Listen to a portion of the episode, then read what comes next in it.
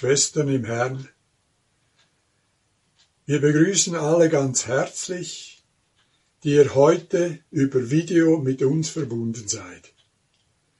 Wir sind froh und dankbar, dass wir auch heute wieder das Wort aus berufenem Mund hören dürfen und gestärkt wieder nach Hause gehen dürfen.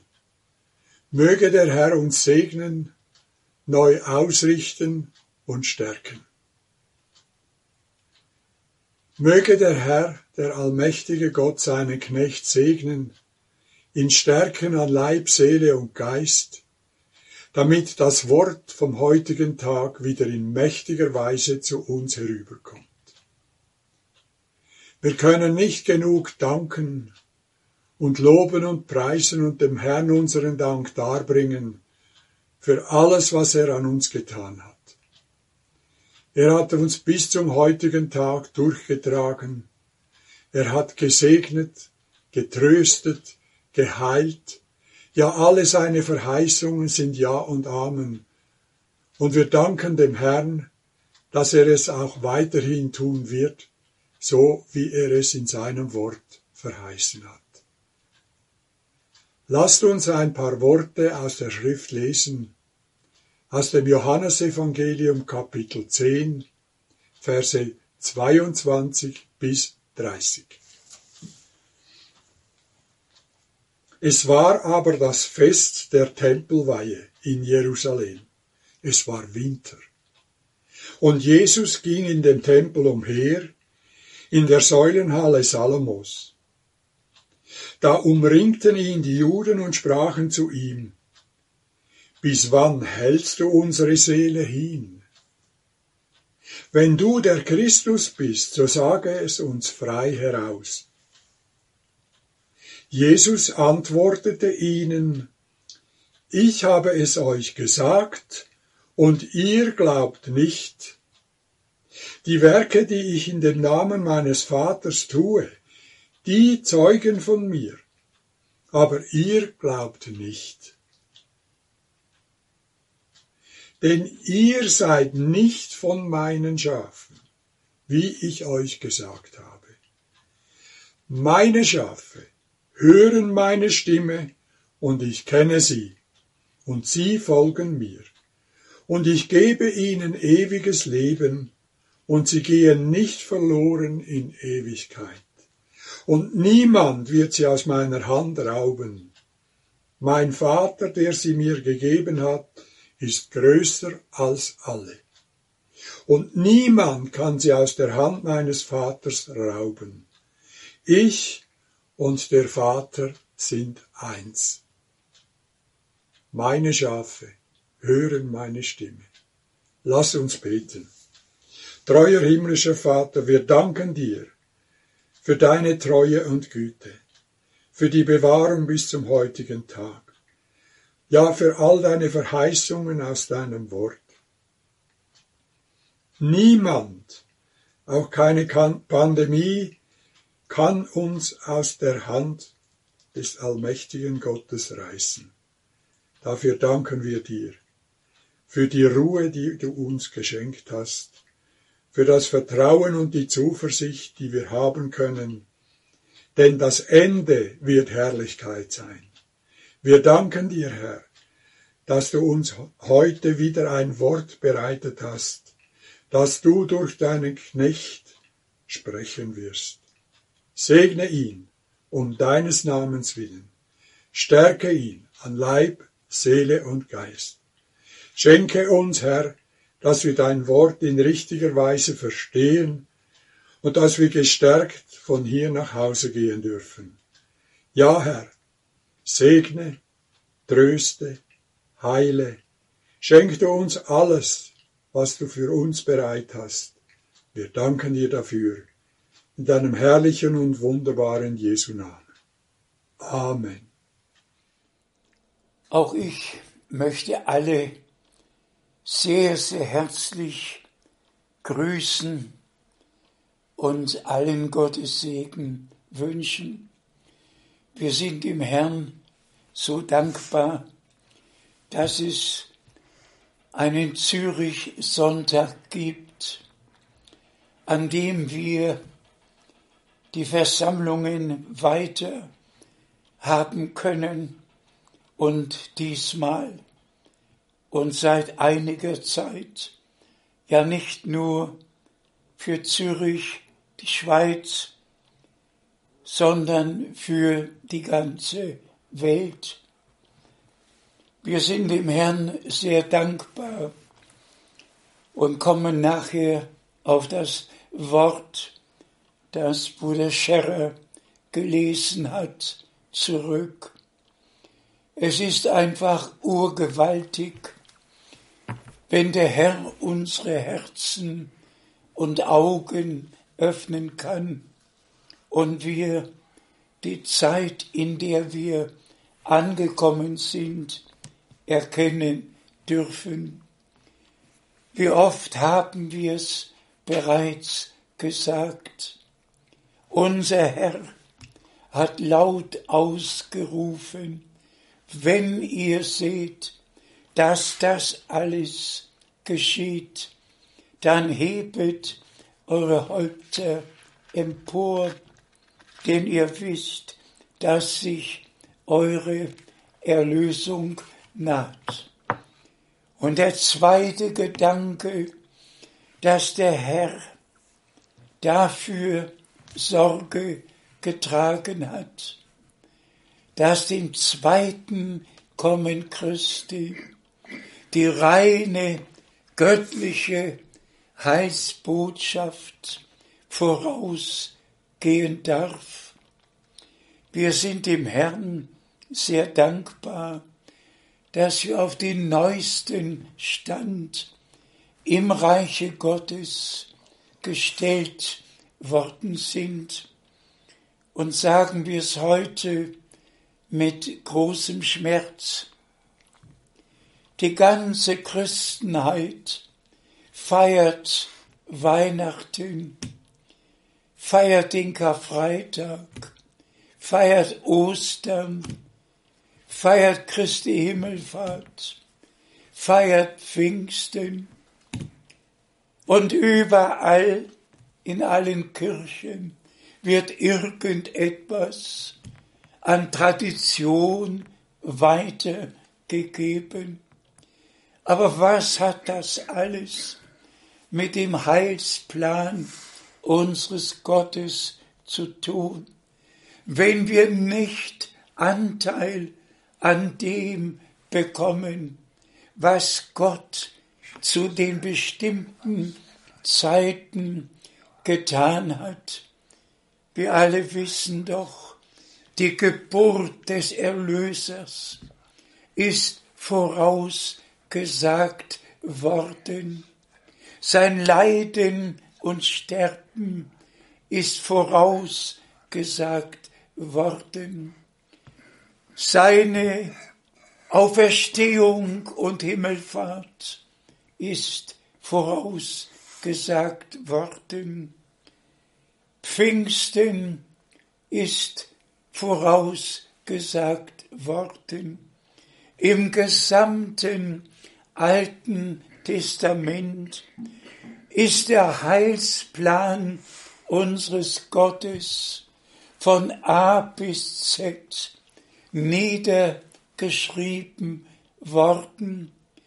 Und die Verheißungen, die Gott gegeben hatte, erfüllten sich und die letzten erfüllen sich in unserer Zeit. Für mich ein sehr, sehr großer Schmerz, dass die gesamte Christenheit an dem, was Gott wirklich getan hat, vorbeigeht und dass nur wenige sind, die an und aufnehmen, was heilsgeschichtlich von Bedeutung ist. Wir alle wissen doch, dass wir in der letzten Zeit angekommen sind. Und schauen wir bitte in die Welt hinein. was jetzt alles geschieht. Nicht nur mit Corona, die anderen Seuchen. Schauen wir nach Australien, was da vor sich geht. Schauen wir in die Kongo-Republik, was da im Moment vor sich geht, besonders wenn wir in die Gegend von Goma schauen. Da hat Gott uns so gesegnet in den vergangenen Jahrzehnten.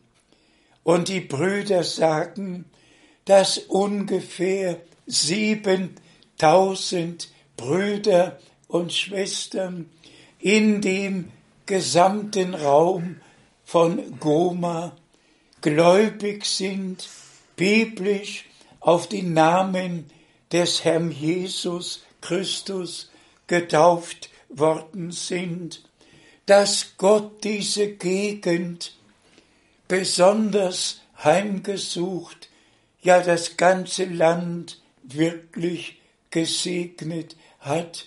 Und dann kommen all die Katastrophen. Wenn wir dann nach Jerusalem schauen, was da alles vor sich geht, nach Israel, nach Gaza, wo immer wir hinschauen wollen. Und wir können jedes Mal die Bibel aufschlagen.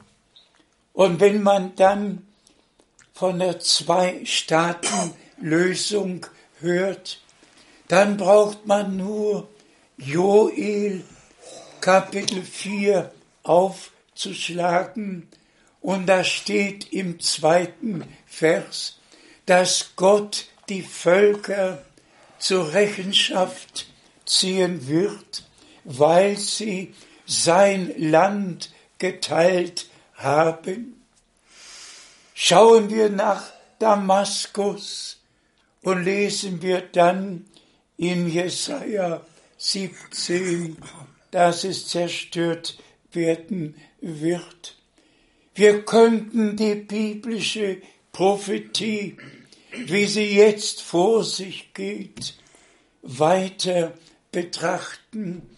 Doch unsere Hauptaufgabe ist es, den Heilsplan Gottes, die Verheißungen Gottes zu verkündigen und dem Volke Gottes klar werden zu lassen, dass wir als wahrhaft Gläubige Kinder der Verheißung sind, wie es Paulus in Galater 4, Vers 28 zum Ausdruck gebracht hat. Ihr Brüder seid nach Isaaks Art Kinder der Verheißung. Und Brüder und Schwestern, das muss immer wieder neu betont werden. Wahrer Glaube ist nur in den Verheißungen Gottes verankert. Was steht von Abraham? Abraham glaubte Gott Wann glaubte er Gott? Als Gott ihm die Verheißung gegeben hatte. Brüder und Schwestern, das Allerwichtigste in dieser Zeit ist, dass Gott der Herr uns persönlich ansprechen und uns die Verheißungen für diese Zeit persönlich sagen, an uns richten, damit wir sie glauben können. Und nur dann glauben wir Gott, wenn wir das, was er verheißen hat, im Glauben aufgenommen haben. Wir haben es oft genug gesagt, Beim ersten Kommen Christi ging es ja darum, dass aufgenommen wird und wurde, was für die Zeit bestimmt war. Und so geschah es, dass Johannes der Täufer, der verheißene Prophet, für den Abschnitt auftrat, eine Taufe der Buße verkündigte und ganz Jerusalem und Judäa zog hinaus an den Jordan, um sich taufen zu lassen. Auch unser Herr und Erlöser wurde dort von Johannes getauft. Alle, die damals die Verheißung, die zur Erfüllung kam, glaubten, die glaubten Gott. Alle anderen glaubten den Schriftgelehrten, den Pharisäern, den Sadduzäern, glaubten Deutungen. Aber die wahren Kinder Gottes glaubten die Verheißungen, die Gott gegeben hatte und nahmen Anteil daran. Genauso ist es in unserer Zeit. Alle Denominationen glauben. Und wer nachsehen möchte, kann es tun. In Israel gibt es ungefähr 20 verschiedene christliche Kirchen. Die ägyptische, äthiopische, katholische, russische, englische, alle Kirchen sind in Israel zu Hause, haben aber keine Ahnung von dem, was Gott in seinem Worte gesagt und verheißen hat und wollen dem Volke Israel eine Trinität anbieten. Und ich sage es in Ehrfurcht vor dem Herrn. Vor einigen Tagen um die Zeit von Christi Himmelfahrt habe ich abends um 22 Uhr die Nachrichten gehört und schaltete eine Etage tiefer. Und da predigte jemand und er sagte, wir wissen, dass es nur einen Gott gibt, aber wer ist der eingeborene Sohn Gottes, von dem in Johannes 3, Vers 16 geschrieben steht, also hat Gott die Welt geliebt, dass er seinen eigenen oder eingeborenen Sohn dahin gab. Und dann ging es mit der Fantasie los. Ich musste ausschalten. Es ging nicht anders. Ich musste abschalten. Wie dankbar können wir sein, dass sich Gott uns wirklich geoffenbart hat, dass wir im Glauben auf und annehmen konnten, was uns die Heilige Schrift lehrt und was Apostel und Propheten verkündigt haben, was im Alten und Neuen Testament geschrieben steht, nicht was sonst irgendwo geschrieben wurde, sondern das, was uns in dem göttlichen Testament sei es das Alte oder das Neue, hinterlassen worden ist. Und bekanntlich darf einem Testament doch nichts hinzugefügt werden. Kommen wir jetzt auf das Einleitungswort, das Bruder Scherrer gelesen hat, kurz zurück und lesen dazu noch einige Bibelstellen bis hin zu Pfingsten, dass wir nicht nur gefeiert haben als Gedächtnis, sondern dass wir persönlich erleben möchten. Fangen wir an mit der ersten Bibelstelle aus Johannes 21. Bitte schön, Bruder Bock. Ich lese aus Johannes 21, Vers 15 bis 17. Johannes 21 von 15 bis 17. Als sie nun das Frühmahl gehalten hatten, sagte Jesus zu Simon Petrus, Simon, Sohn des Johannes, liebst du mich mehr als diese? Er antwortete ihm, Ja, Herr, du weißt, dass ich dich lieb habe. Da sagte er zu ihm, Weide meine Lämmer. Gelobt und gepriesen sei unser Herr. Im zehnten Kapitel haben wir mitgelesen, was unser Herr als Hirte der Schafe gesagt hat.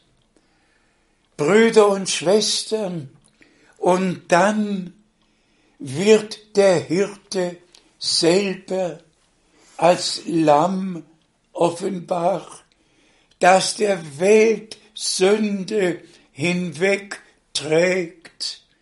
Der Hirte gibt sein Leben für seine Schafe dahin.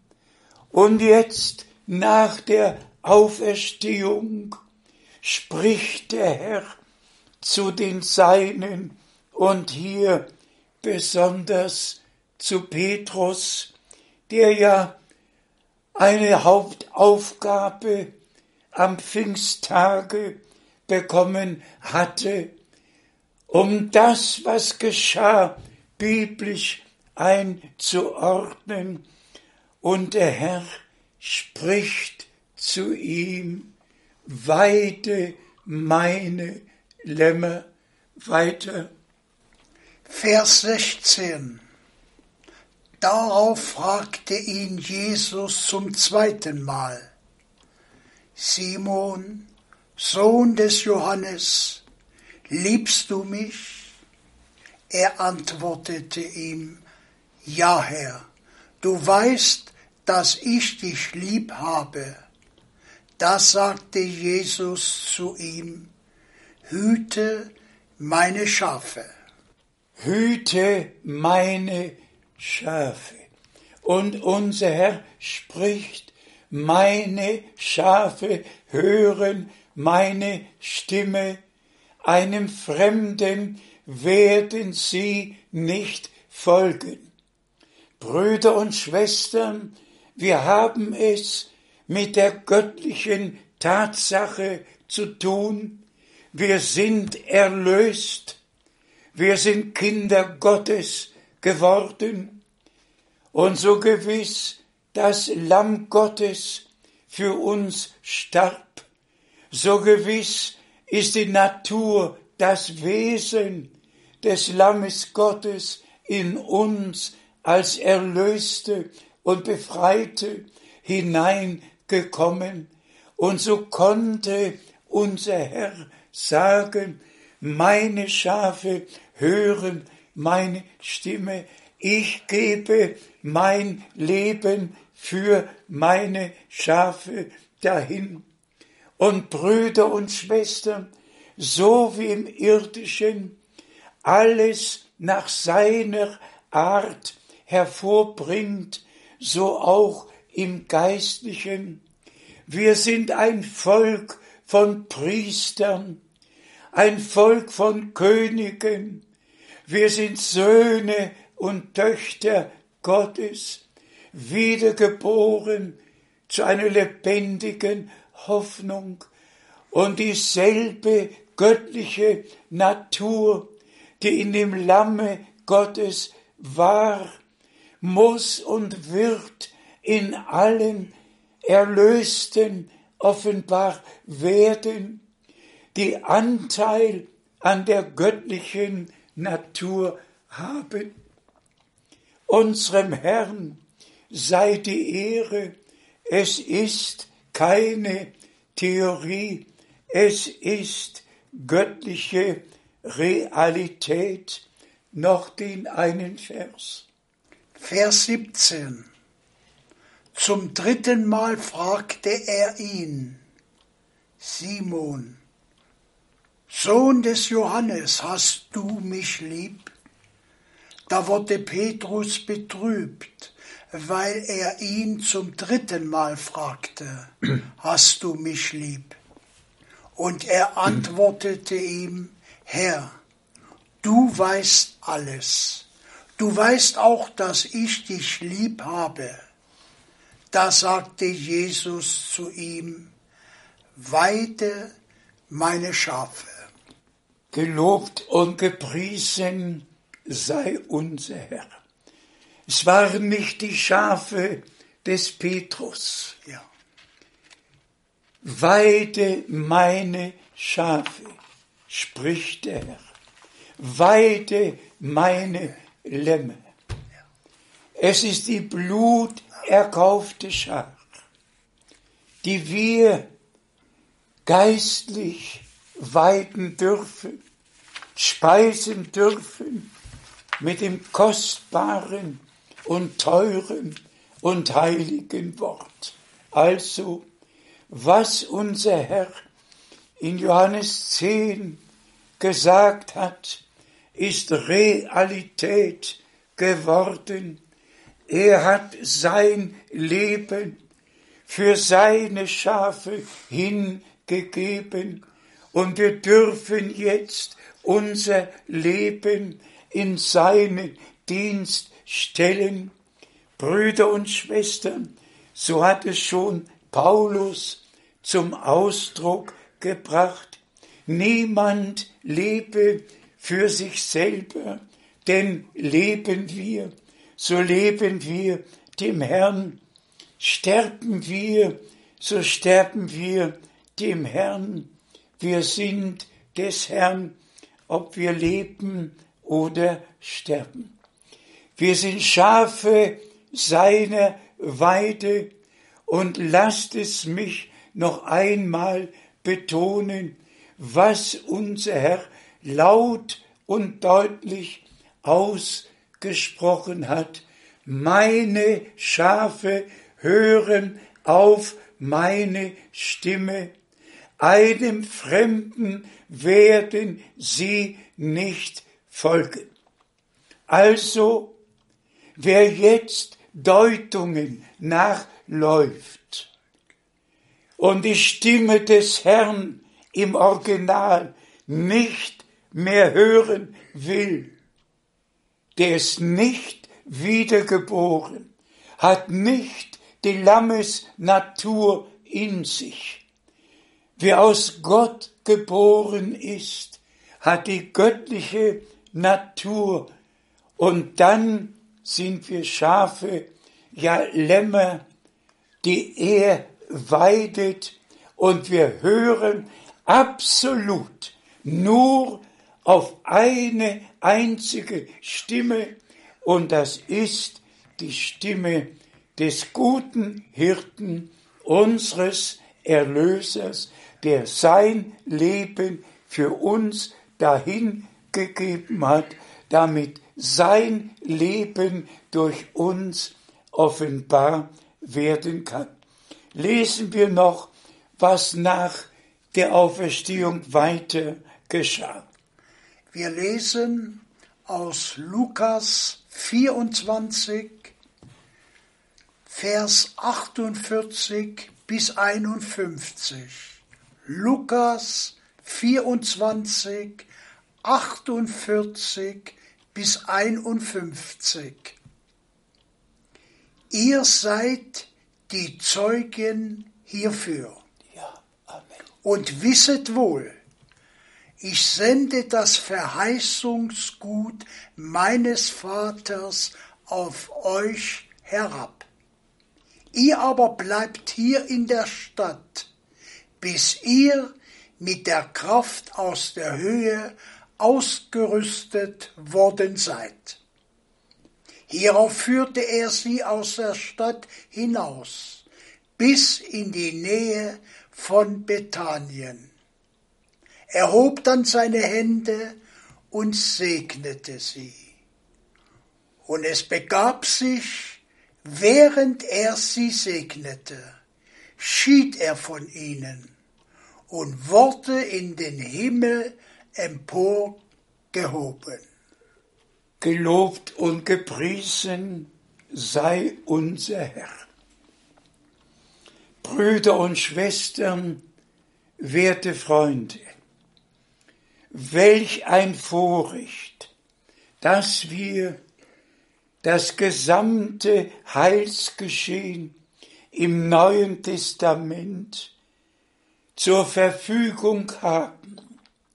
Von Anfang an ist uns alles berichtet worden. Wir haben Zeugen, die dabei waren, als unser Herr seinen Dienst verrichtete und Jesaja 35 in Erfüllung gegangen ist.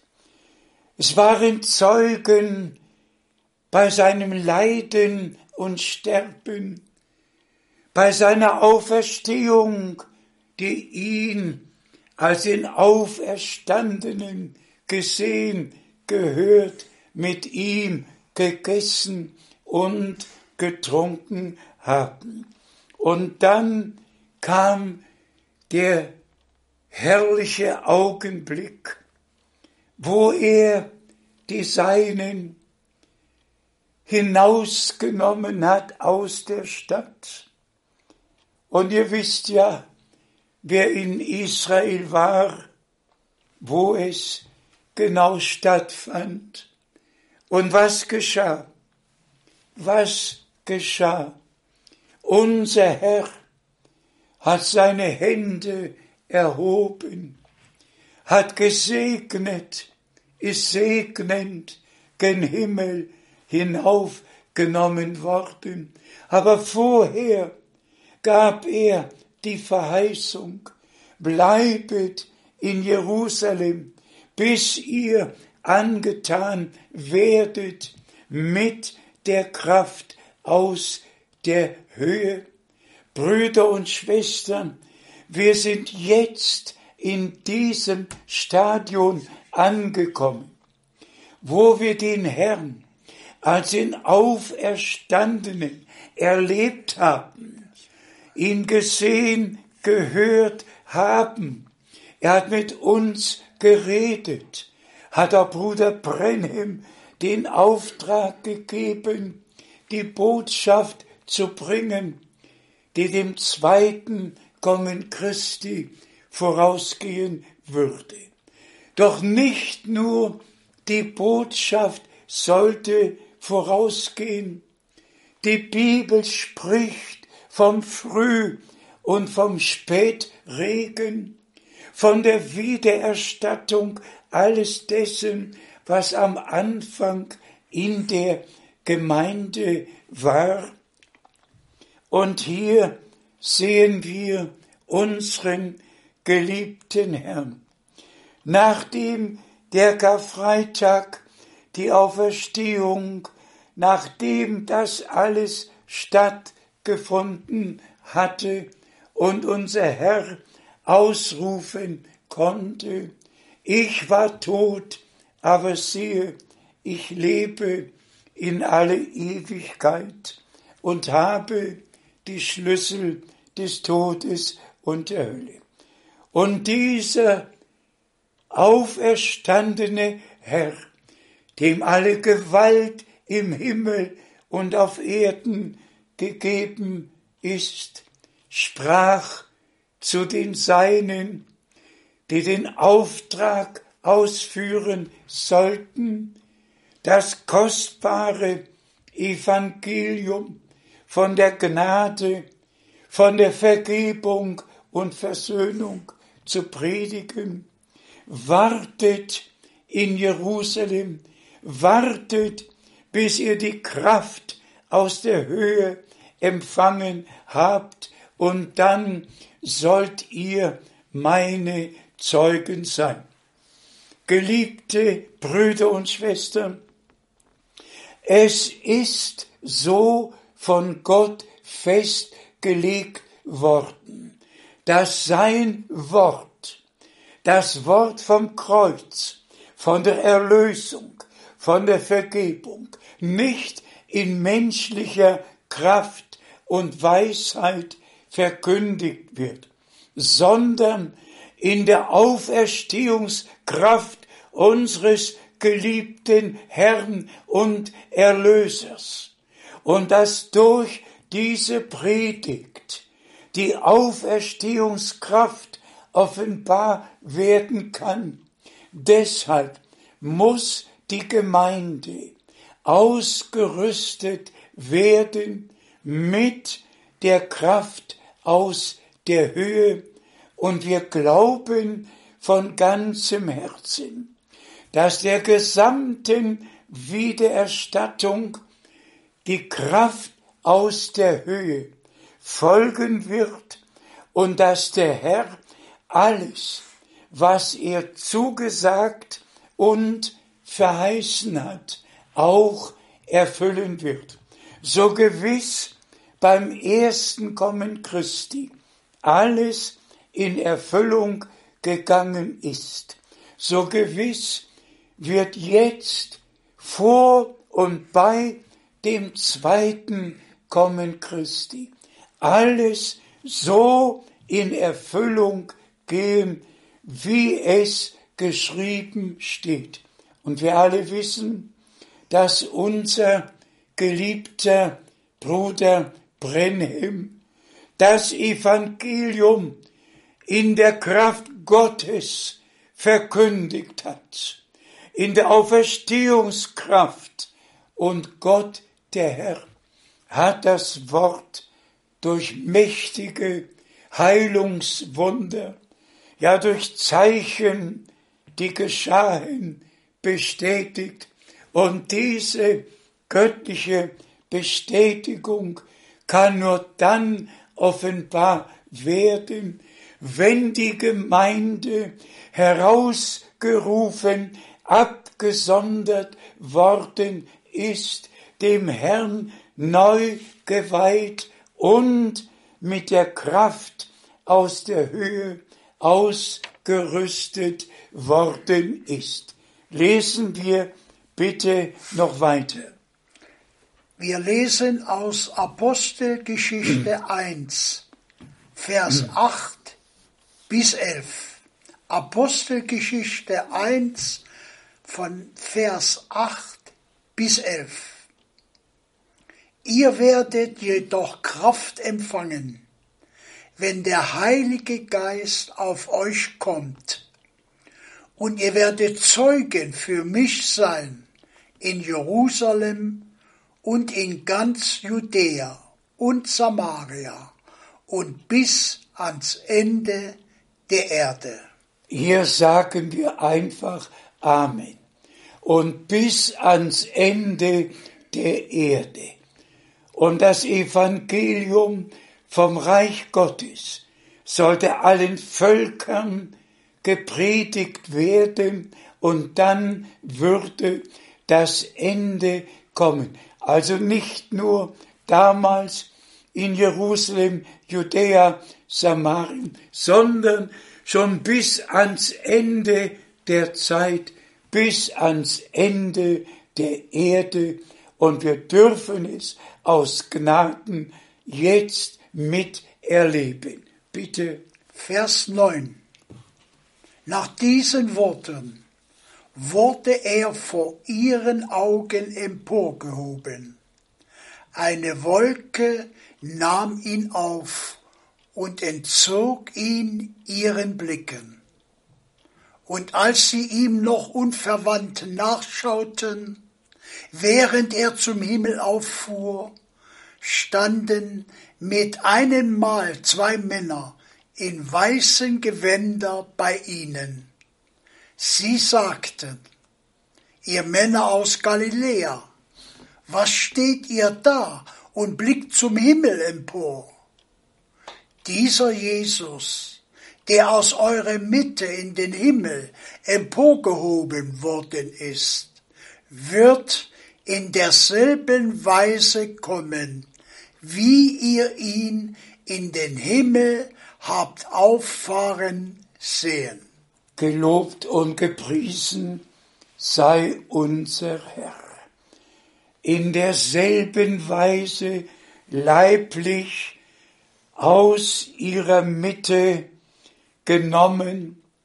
Sie haben zuschauen können, wie er seine Hände erhob, wie er segnete und während er segnete, ist er vor ihren Augen leiblich hinaufgenommen worden.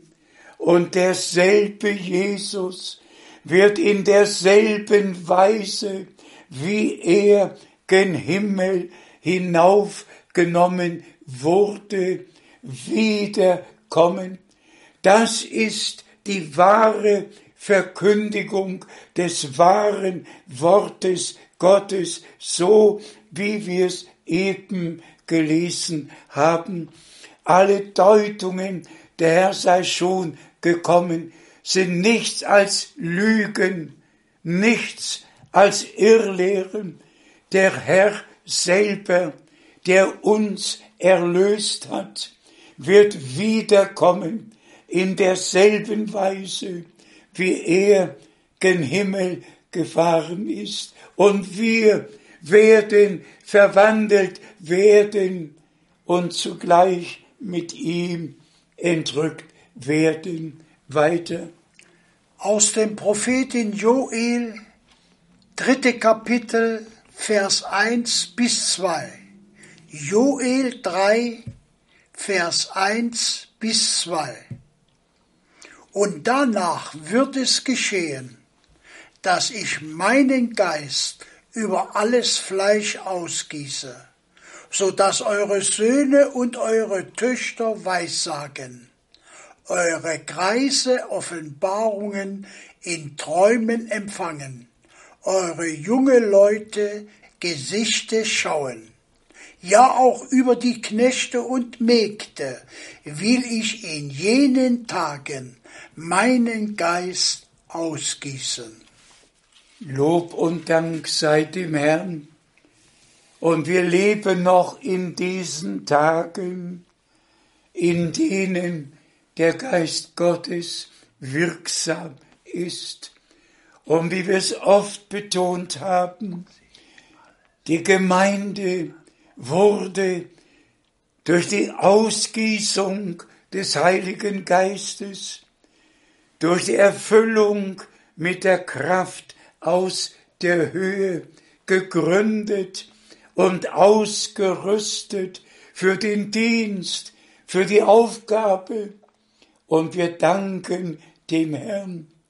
Er wird durch eine mächtige Ausgießung des Heiligen Geistes sein Erlösungswerk in der Gemeinde vollenden.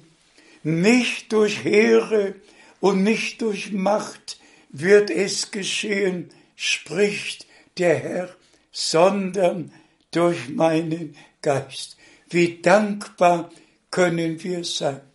Wir brauchen auf keinen Propheten zu warten, auf keinen Bruder Frank, der noch einmal die Reisen in alle Länder macht. Nein, das alles ist hinter uns. Der Prophet hat seinen Auftrag ausgeführt. Und wir alle wissen, Bruder Brenhem war der verheißene Prophet, der als Elia bezeichnet wurde, von dem unser Herr gesagt hat, siehe, ich sende euch den Propheten Elia, ehe der große und schreckliche Tag des Herrn kommt. Johannes der Täufer kam im Geist und in der Kraft des Elia. Aber Johannes der Täufer war die Erfüllung von Jesaja 40, Vers 3 und Maleachi 3, Vers 1, nicht die Erfüllung von Maleachi 4. Diese Erfüllung haben wir jetzt am Ende der Gnadenzeit vor dem Anbruch des Tages des Herrn miterleben dürfen, dass Gott der Herr seinen Propheten William Brenham berufen, gesandt, bestätigt hat, tausendfach bestätigt hat. Und ich, Bruder Frank, bin Ohren und Augenzeuge geworden, ob in Europa oder in den USA, was in den Versammlungen Bruder Brenhems wirklich geschehen ist. Blindgeborene wurden sehend, Lahme wurden gehend, Leute mit Krebs sind auf der Stelle geheilt worden. Wie viele mächtige Wunder und Zeichen sind geschehen. Aber der Hauptauftrag war die göttliche Botschaft, die Originalbotschaft, das Wort neu auf den Leuchter zu stellen und die biblische Verkündigung, dass es wirklich nur einen einzigen Gott gibt, der sich zu unserem Heil, zu unserer Erlösung, damit wir die Einsetzung in die Sohnschaft bekämen, der sich als Vater im Himmel, im eingeborenen Sohn auf Erden, in der Gemeinde durch den Heiligen Geist geoffenbart hat. Ein und derselbe Gott als Vater über uns, im Sohne unter uns, Emmanuel mit uns, durch den Heiligen Geist in uns.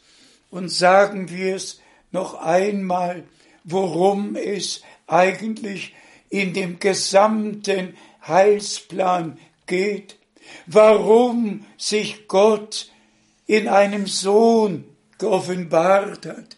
Du bist mein geliebter Sohn, an dem ich Wohlgefallen gefunden habe. Und in Galater 4 unterstreicht Paulus die Einsetzung in die Sohnschaft durch den Sohn Gottes. Nur weil sich Gott in seinem eingeborenen Sohn auf Erden im Fleische geoffenbart hat, konnten wir, die wir hier im Fleischesleibe gesündigt und von Gott getrennt waren, eingesetzt werden, die Wiedergeburt erleben und Söhne und Töchter Gottes werden. O der Heilsplan unseres Gottes ist nicht Theorie, über die wir streiten könnten, sondern göttliche Realität, die wir miterleben dürfen. Unser Herr sagte, ich fahre auf zu meinem Gott und zu eurem Gott. Er schämte sich nicht, uns seine Brüder zu nennen. Doch hören wir noch eine Bibelstelle. Ich lese Apostelgeschichte 2 von 1 bis 4. Apostelgeschichte Kapitel 2, Vers 1 bis 4. Als dann der Tag des Pfingstfestes herbeigekommen war, befanden sie alle sich an einem Ort beisammen. Da entstand plötzlich ein Brausen von Himmel her, wie wenn ein gewaltiger Wind daherfährt, und erfüllte das ganze Haus, in welchem sie weilten. Und es erschienen ihnen Zungen wie von Feuer, die sich zerteilten, und von denen sich eine auf jeden von ihnen niederließ.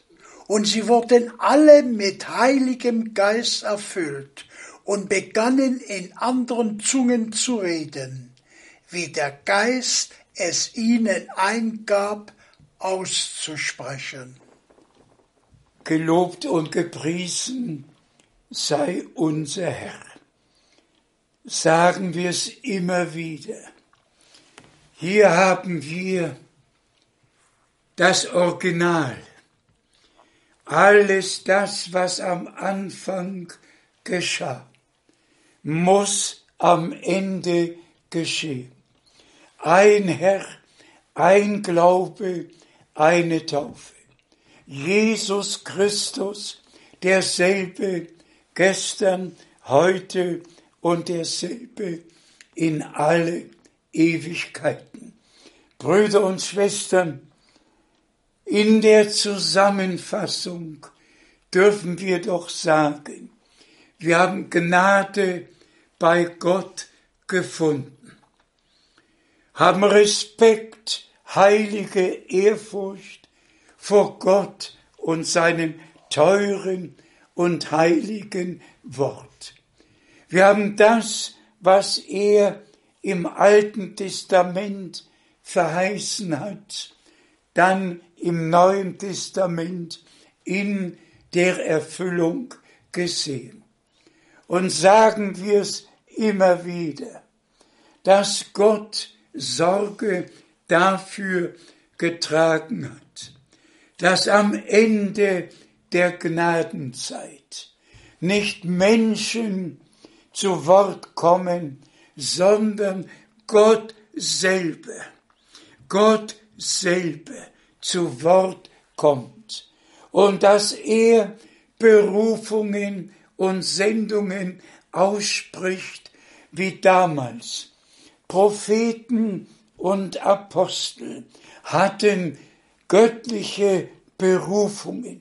Sie wussten genau, was sie zu sagen und zu tun hatten. Und Paulus sagt, das von mir verkündigte Wort habt ihr nicht als Menschenwort, sondern als das, was es in Wahrheit ist, aufgenommen, nämlich als Gottes Wort. Paulus hat nicht seine eigenen Meinungen, Petrus hat nicht Deutungen verkündigt, sondern die Männer Gottes im Neuen Testament standen unter derselben Salbung und Inspiration des Heiligen Geistes und konnten, wie wir es hier von Petrus sehen, er nahm die Verheißung des Propheten Joel und konnte sagen, hier erfüllt sich, was Gott durch den Propheten Joel angekündigt hat. Die Männer Gottes sind immer im Neuen Testament zum Alten zurückgegangen und haben Verheißung mit der Realität verbunden. Und sagen wir auch das noch, geliebte Brüder und Schwestern, und mögen es alle weltweit hören. Gott hat in unserer Zeit nur ein Sprachrohr gehabt. Wir alle wissen, auch in den vergangenen Erweckungen seit der Reformation und schon vorher gab es immer eine Stimme. Martin Luther war eine Stimme, John Wesley war eine Stimme. Und all die Männer, Jan Hus und Calvin und Zwingli, Schwenkfeld und wer sie alle waren und dann hin bis in unsere Zeit hinein, bis hin zur Baptistenerweckung, zur Mennonitenerweckung, immer waren Männer Gottes, die ihre Aufgabe erfüllten, das Wort, das ihnen geoffenbart wurde, verkündigten. Die einen legten den Wert auf den Glauben, die anderen auf die Vergebung, die anderen auf die Heiligung. Jeder Mann Gottes hat irgendetwas ganz Besonderes in der Verkündigung betont. Und nun, als letztes kam ja die Pfingstbewegung und wir alle wissen, was besonders seit der Jahrhundertwende 1900 und 1906, 1909 und wie die besonderen Dinge nicht nur in Los Angeles, sondern in Europa und überall geschahen. Und der Heilige Geist ist neu ausgegossen worden und hin bis zur charismatischen Bewegung. Aber wo ist die Stimme? Wo ist die Stimme Gottes? Die Stimme des Wortes? Alle sind in ihren Lehren geblieben. Und verzeiht, wenn ich das heute hier so sage. Ich war ja in Los Angeles auf der Azusa Street. Ich war in Kassel. Ich war in Mülheim. Ich war hier. Ich war dort, wo Übernatürliches geschehen ist. Aber, geliebte Brüder und Schwestern, sagen wir es bis hin zu dem, was mir schwerfällt zu sagen, die Hauptperson in Deutschland 1906, Jonathan Paul, der die Ausgießung des Heiligen Geistes an einem Pfingsttag, an einem Sonntag gewaltig erlebt hat mit der gesamten Gemeinde, ist in seiner Trinitätslehre, in seiner Kinderbesprengung bis zum Tode geblieben. Die andere Pfingstbewegung ist in der Trinitätslehre, Trinitätstaufe geblieben. Aber was geschah jetzt? Und wenn ich daran denke, 1964 habe ich in Rom gepredigt, in der Gemeinde von John McTurnan, der mit einer Italienerin verheiratet war und Bruder Brenhem gut kannte. Und ich bin mit David Duplessis, der Mann, der weltbekannt geworden ist als Mr. Pentecost. Und Pentecost bedeutet Pfingsten und Pfingsten bedeutet der 50. Und er war Repräsentant der Weltpfingstbewegung, den ich 1949 schon in Hamburg kennengelernt habe. Aber 1964 bin ich im selben Apartment gewesen wie er. Bin mit Duplessis zusammen zum Vatikan gefahren. Er ging zu der Sitzung und ich ging zur Besichtigung. Und wisst ihr, als er berichten konnte, dass er Kardinal Beer die Hände aufgelegt und dass er Geist getauft wurde, der Mann war außer sich, war außer sich, dass jetzt auch in der katholischen Kirche im Vatikan die Geistestaufe stattgefunden hat. Meine Ohren haben zugehört. Ich war in Rom, ich saß da und habe mit gehört. Ja, aber alle, die katholische Kirche, die protestantische Kirche, alle Kirchen sind in ihren Lehren geblieben, obwohl sie behaupten, Geist getauft zu sein. Sagen wir es jetzt in der Zusammenfassung. So wie der Herr es in seinem Worte gesagt hat. Der Regen fällt auf beides, auf Weizen und Unkraut. Ihr könnt es alles nachlesen. Die Sonne scheint über Gerechte und Ungerechte, nicht an ihren Gaben, sondern an ihren Früchten sollt ihr sie erkennen. Und da, wo der Geist Gottes wahrhaftig erfüllt, sind die Früchte des Heiligen Geistes offenbar geworden. Ihr könnt sie alle der Reihe nach aufzählen. Also sagen wir, worum es heute geht. Nicht darum, dass der Heilige Geist in einer sogenannten Pfingstbewegung weltweit wirksam gewesen ist und dass über 550 Millionen pfingstcharismatische Menschen auf Erden sind, aber alle sind in ihren Traditionen geblieben. Ich urteile nicht, aber ich war doch in ihren Versammlungen. Ich habe doch alles miterlebt, auch die charismatischen Versammlungen, wo behauptet wird, jetzt fällt der Heilige Geist. Doch darauf gehen wir nicht mehr ein.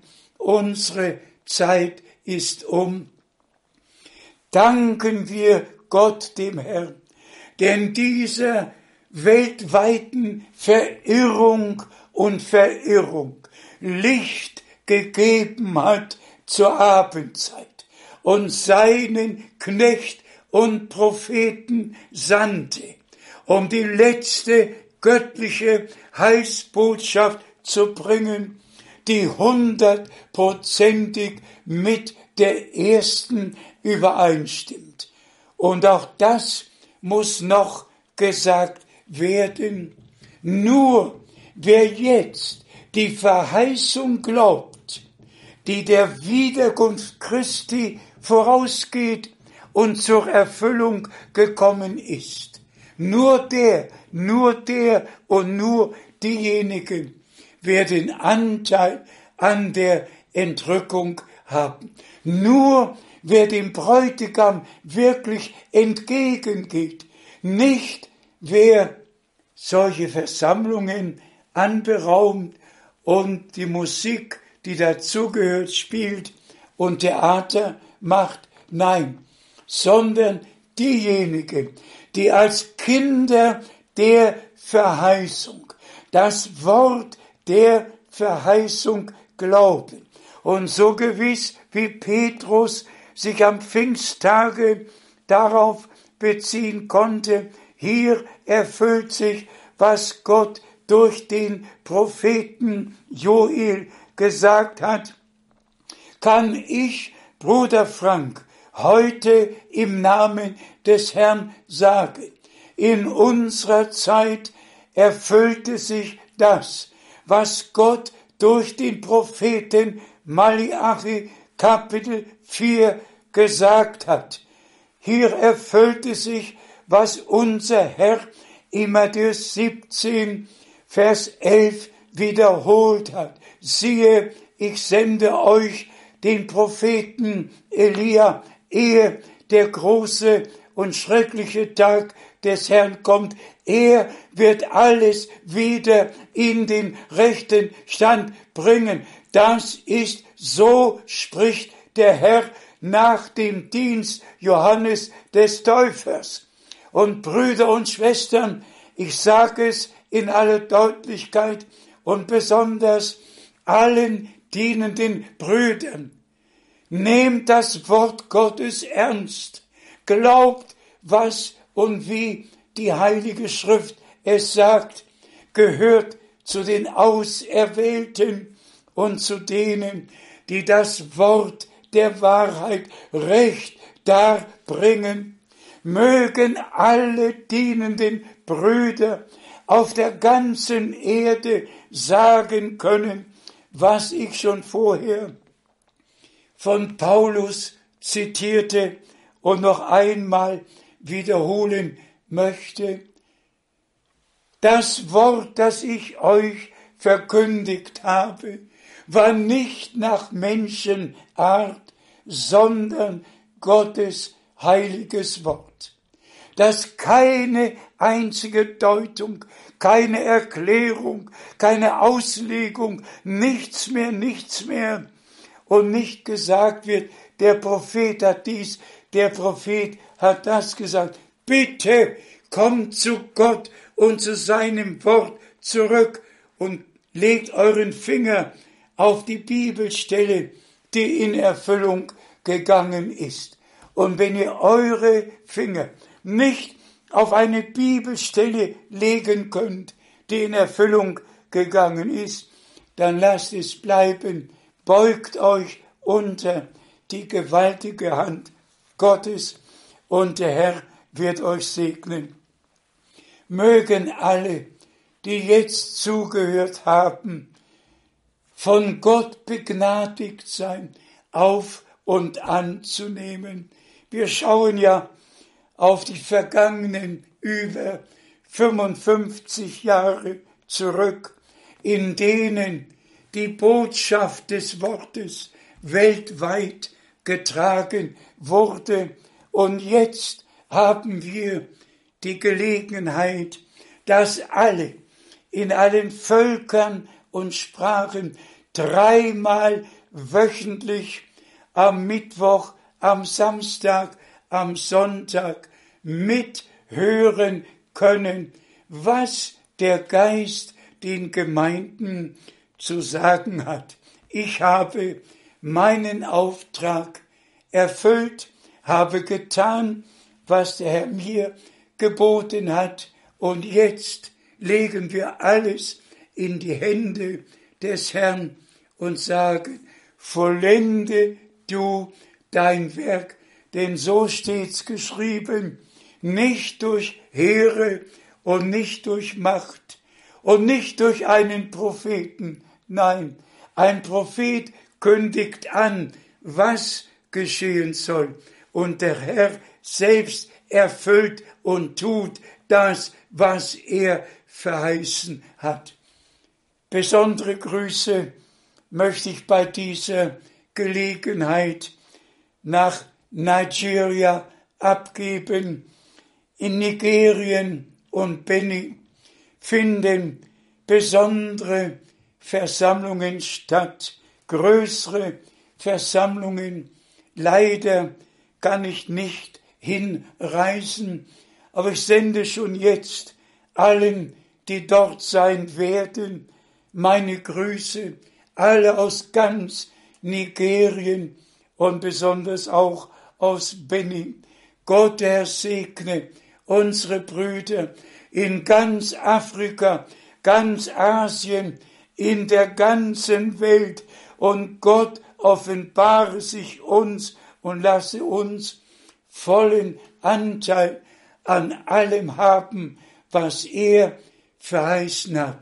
Derselbe Jesus, der von euch in den Himmel hinaufgenommen wurde, wird in derselben Weise wiederkommen, wie ihr ihn habt gen Himmel auffahren sehen. Ihm, unserem Herrn, von dem wir gelesen und gehört haben, der als Hirte sein Leben für die Schafe hingegeben hat. Er wird wiederkommen, um uns heimzuholen. Maranatha, unser Herr kommt, gelobt und gepriesen sei Gott der Herr. In Jesu heiligem Namen. Amen. Lass uns aufstehen zum Gebet.